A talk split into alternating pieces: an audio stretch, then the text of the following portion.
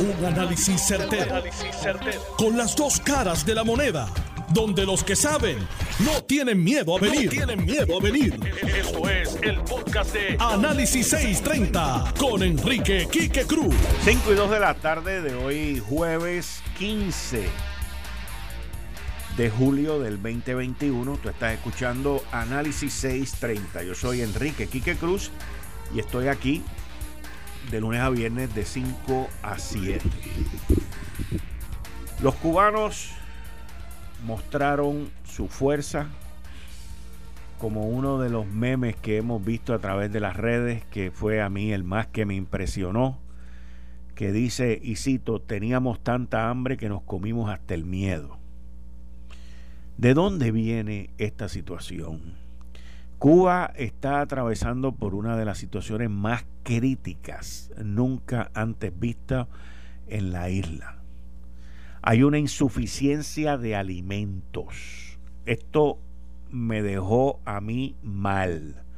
Una isla que por muchos años, por muchas décadas, fue uno de los ejemplos agrícolas, no solamente en el Caribe, en el mundo, la exportación del azúcar, la producción de azúcar, era uno de los productores de azúcares más importantes a nivel mundial, hoy no lo es, por decisiones de el mismo Fidel Castro, señores.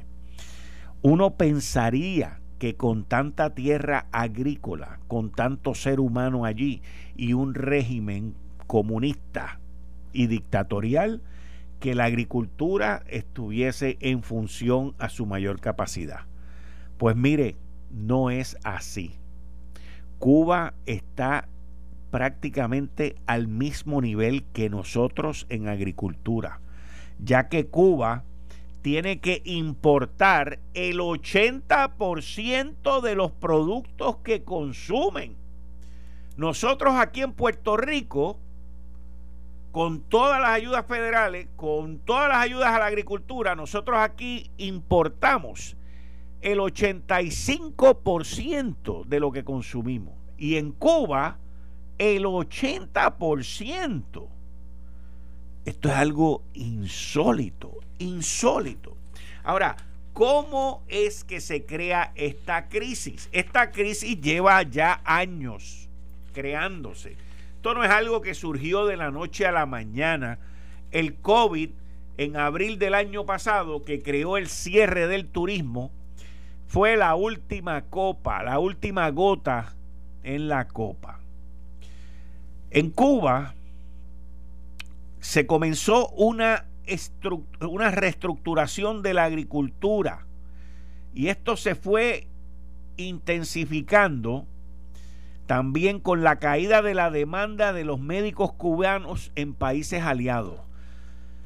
O sea, que parte de las divisas, de los dineros que Cuba recibe, tenía que ver con que ellos mandaban médicos cubanos a distintos países aliados. Esos países aliados le pagaban a Cuba por esos médicos que estaban allá. Venezuela siendo uno de los principales. Ahora, Muchos de estos países han cambiado de gobierno y han devuelto a esos médicos cubanos. Uno de ellos fue Brasil. Cuando Bolsonaro ganó, lo primero que hizo fue agarrar a todos los médicos. Eran decenas de miles de médicos cubanos que estaban en Brasil. Los arrancó, los empaquetó y les dijo, los que se quieran ir se van, los que se queden les voy a pagar a ustedes directamente y no le voy a pagar al gobierno cubano. También ha habido un recorte de la ayuda venezolana y nuevas restricciones financieras y migratorias por parte de los Estados Unidos. Esto ha traído un resultado de la peor crisis. El economista Carmelo Mesa Lago dijo, la situación económica en Cuba es tan crítica que es el factor fundamental que genera la protesta. Cuba mantiene, junto con Corea del Norte, que by the way, en Corea del Norte hay otro revolú también por escasez de alimentos, el sistema de planificación central más fuerte que queda en el mundo socialista. Este es ineficiente y ha fracasado en todo el mundo. El Producto Interior Bruto de Cuba en el 2020 cayó 11%. La caída es la segunda peor registrada en la historia de Cuba después del desplome de un 14% en el 1993. Para entender cómo fue que Cuba llegó a esta situación, dice el economista, es necesario recordar al año 2002, cuando el presidente Fidel Castro cambió la política económica para cerrar los ingenios azucareros, estas eran las centrales azucareras menos productivos e impulsar a los más productivos. Pero por supuesto, eso no ocurrió. Cuba, el año pasado, de acuerdo a los datos oficiales del gobierno, Cuba produjo menos de 800 mil toneladas de azúcar, de las cuales la mitad, aproximadamente 400 mil, se las tiene que entregar a China para cumplir con sus compromisos de pagos de préstamos y de comercio. Esto quiere decir que restan para el consumo interno menos de 200 mil toneladas, que es una fracción de lo que se necesita en Cuba. O sea, que esto se debe a una política interna que estableció el gobierno de Cuba. La principal fuente de dólares que recibe Cuba es por la venta de servicios profesionales, mayormente los médicos reconocidos a nivel mundial. Durante décadas, países aliados al socialismo recibían doctores cubanos y le pagaban al gobierno por sus servicios. Sin embargo, cambios en la administración de Brasil, Bolivia y Ecuador, así como la crisis económica en Venezuela, han reducido esa demanda. El economista estima que hace menos de una década, cuando la relación entre Venezuela y Cuba estaba en su mejor momento con Chávez, el país llevó a contribuir el equivalente del 22% del Producto Interno Bruto de Cuba. Desde entonces ha venido cayendo aceleradamente. Durante la administración de Donald Trump, Estados Unidos endureció las sanciones y restricciones hacia la isla. Limitó incluso el envío de remesas, una de las principales fuentes de ingreso para el país. La restrictiva política migratoria de Trump también tuvo impacto no solo en Cuba, sino en otros países de Latinoamérica. Esto implica que ya no hay la alternativa de salir y aumenta la presión interna esos son dos factores que no existían antes y es como una olla de presión de la que no se puede escapar el vapor. Joe Biden, actualmente presidente de los Estados Unidos, no ha, no ha reversado no ha revertido las políticas de Trump. En ese contexto llega la pandemia y y forzó el cierre de la frontera de turismo el primero de abril del 2020. El turismo era otra fuente principal de ingresos para el gobierno y según los estimados de los especialistas, estamos hablando de 3 mil millones de dólares al año que contribuye el turismo a Cuba. Así que no hay alimentos, no hay medicamentos, surgen las protestas, no hay trabajo y el gobierno ayer anunció, esto es inverosímil e impresionante, o sea, el gobierno tuvo que ceder porque no tenía manera de contener el disgusto de la población. Así que era o a matarlo, o a palo limpio, o a ceder. Esto es una derrota enorme para el régimen. El gobierno ayer accedió a autorizar hasta el 31 de diciembre de este año el primer paquete de medidas para apaciguar la población. Y también se comprometió con mejorar el sistema eléctrico. Dentro de las medidas está que será permitido inmediatamente la importación por la vía del pasajero, o sea, los que vengan a Cuba pueden, como parte de su equipaje, traer alimentos, artículos de aseo y medicamentos sin límite de valor de importación y libre de pago de aranceles. El presidente Miguel Díaz Canel dijo lo siguiente, esto es una medida que estamos tomando hasta el 31 de diciembre, después haremos una valoración. Marrero también adelantó que habrá una pronta mejoría en la generación de electricidad para evitar los apagones que tanto irritan a la población y una mejoría en la producción nacional de medicamentos actualmente deficitaria por la falta de materia prima. Las medidas fueron anunciadas tres días después para apaciguar las protestas. La pregunta que yo les hago a ustedes es la siguiente. El gobierno de Cuba, gobierno dictatorial, al hacer esto, lo que está es permitiendo que la gente les envíe alimentos, les envíe medicamentos, les envíe los artículos de primera necesidad, porque ellos no lo pueden producir. Y es la única manera, la única manera en que ellos pueden buscar que esta cosa se calme, lo cual pone en una situación extremadamente precaria al gobierno, porque ahora no se trata de que el gobierno va a comprar un barco de jabón, un barco de jamón, un barco de, carne, de chuleta, de no, no, no, no, no. Primero que la producción está aguantada y segundo que no tienen los dineros para pagarlo. Todos los recaudos del gobierno se han caído por la picota y por lo que veo, Raúl Castro veía esto venir y él no quería ser el que le iba a poner el último clavo al ataúd. Señores, esto no va a parar aquí, porque el tráfico aéreo tampoco es el más grande. Los Estados Unidos ha puesto restricciones para ir para allá. Las líneas aéreas internacionales tienen el turismo cerrado, no están yendo para allá. Así que yo veo, yo personalmente veo el anuncio de estas medidas como algo más de relaciones públicas que de una mejoría de lo que se vaya a hacer. Yo personalmente estoy en shock que Cuba haya perdido prácticamente la producción del azúcar, pero no me extraña por otro lado porque es lo mismo que le ha pasado a Venezuela bajo el régimen de los narcodictadores.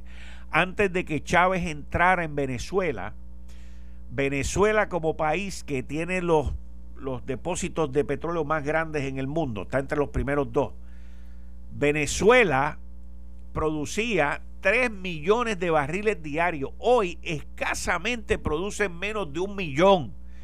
Y la gran mayoría de la producción petrolera va para los chinos por dinero que le han prestado, muy similar a lo que está pasando con el azúcar en Cuba.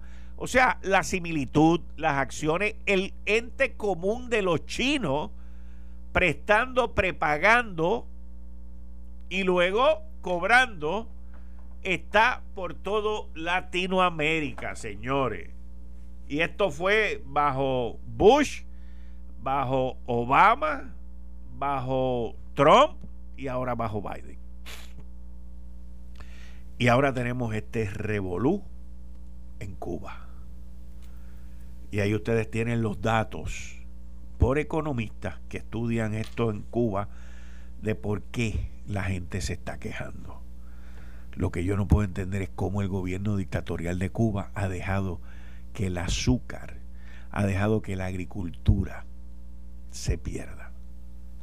Yo creo, vamos, siendo justo también con el análisis, yo creo que eso tuvo mucho que ver con el crecimiento turístico que hay en Cuba, y que muchos cubanos decidieron abandonar la agricultura, abandonar esos trabajos para dedicarse al turismo, porque el turismo ofrecía mejor vida, mejor oportunidad de calidad de vida. Y ahora, cuando uno mira una isla tan grande, con tanta tierra como Cuba, que produce 800 mil toneladas de azúcar, y que la gran mayoría se la tiene que mandar a China, cuando la agricultura está por el piso y cuando el 80% de los alimentos que consumen los tienen que importar, pues entonces tienen serios problemas, serios problemas, serios problemas. Nosotros aquí en Análisis 630 vamos a continuar recopilando la información y cubriendo la situación que está ocurriendo en Cuba. Dentro de los anuncios que hizo el presidente Díaz Canel, no anunció que iba a restablecer el internet móvil, pero que no iba a dar apertura a WhatsApp, a Twitter ni a Facebook. Siguen bloqueados. Así que vamos a ver Eh, y esto es supuestamente el anuncio de un primer paquete de medidas para apaciguar a la gente. Dudo que puedan apaciguarlo porque el hambre va a seguir, la necesidad va a seguir. Los alimentos no pueden entrar para para darle de comer a un pueblo por pasajeros del aeropuerto, especialmente cuando el tráfico no está, no está, el tráfico no está, no hay medicina. Esta gente dicen que tenían una vacuna contra el COVID, no tienen vacuna contra el COVID. Ahí acaban de decir que van a incrementar la producción de medicamentos nacional, no tienen tampoco cómo hacerlo porque no hay la materia prima para hacerlo. Así que esto es un ay bendito, esto es un duerme tenene en sí, esto es un duerme tenene en lo que el gobierno, de la manera que yo lo veo, esto es un duérmete nene, en lo que el gobierno se reorganiza, en lo que el gobierno se prepara para tomar medidas agresivas en contra de aquellos que vayan a protestar de nuevo. Ellos están pidiendo un time out, un tiempo pedido para reorganizarse, porque las protestas los cogieron completamente fuera de base. Y como dijo mi querida amiga Zulma Rosario, en la hora anterior, en Sin Atadura, no dudo, en eso estoy también de acuerdo con ella, no dudo de que el presidente no le quede mucho tiempo en la presidencia y de que pongan a otra persona. Pero ¿cuál es el problema si hacen eso? Si hacen eso, le dan más vida a los que protestaron y pueden crear otro problema más. Así que aunque Raúl Castro y el Partido Comunista hayan hablado de eso, hayan discutido eso, estén buscando alternativas a Díaz Canel, pues lo veo un poquito difícil. Pero miren, en estas cosas, y me excusan la crudeza de lo que voy a decir, también ocurren accidentes y algo le puede pasar a Díaz Canel. Porque Así es como funcionan estos regímenes. Y traigo, traigo ese, ese análisis de que algo le pudiera pasar a Díaz Canel, podría tener algún accidente, porque yo la semana pasada, inclusive creo que fue el jueves, le dije a ustedes, fue jueves o viernes, le dije a ustedes que yo creía que lo que había ocurrido en Haití era algo más interno. Ustedes se acuerdan que yo dije, mira, a mí esto no me cuadra. Es imposible que en Haití hayan asesinado al presidente y a ninguno de su guardia, a ninguno de su seguridad, a ninguno de su equipo que lo protege le pasó nada. Esto me huele mal. Y trataron de echarle la culpa a los colombianos, aquí, allá, lo que sea. Pues resulta ser, según reportó el Washington Post, que la persona que estaba a cargo de la vigilancia, de la protección del presidente de Haití, Jovenel Moïse, ha sido atrapado, está bajo custodia del gobierno y ahora están mirando fuerzas internas que supuestamente, alegadamente, fueron los que estuvieron envueltos en el asesinato del el expresidente de Haití, Jovenel Moïse. Y es que también el cuerpo y la autopsia que le hicieron al expresidente Jovenel Moïse es eh, que fue torturado, tenía huesos rotos, tenía más de 12 balazos eh, y fue una muerte bien agresiva y dolorosa. Y ahora están mirando internamente, tal y como lo analizamos aquí la semana pasada. Así que nosotros vamos a continuar con el tema de Cuba, con el tema de Haití, con las situaciones que están ocurriendo alrededor del mundo, porque esto usualmente crece a otros lugares y los mantendremos ustedes con la información y sobre todo con el análisis. En un tema local, ayer anoche el Consejo General del Partido Popular Democrático se reunió y yo había enviado un tuit más temprano que si eso iba a tener que ver con tomar postura sobre lo que ha ocurrido entre Tatito Hernández y José Luis Dalmao. Y resultó ser así. Resultó ser así. Aun cuando lo trataron de hacer de una manera muy sutil, muy de guante blanco, fueron fuertes, certeros y determinantes en sus acciones. El presidente del Partido Popular Democrático, José Luis Dalmau, dejó saber que no va a renunciar y aseguró que va a permanecer en su puesto. En adición a eso, figuras de alto calibre dentro del Partido Popular, incluyendo exgobernantes y exgobernadoras, pues de una manera u otra demostraron su fidelidad y su apoyo completo a José Luis Dalmau versus a Tatito.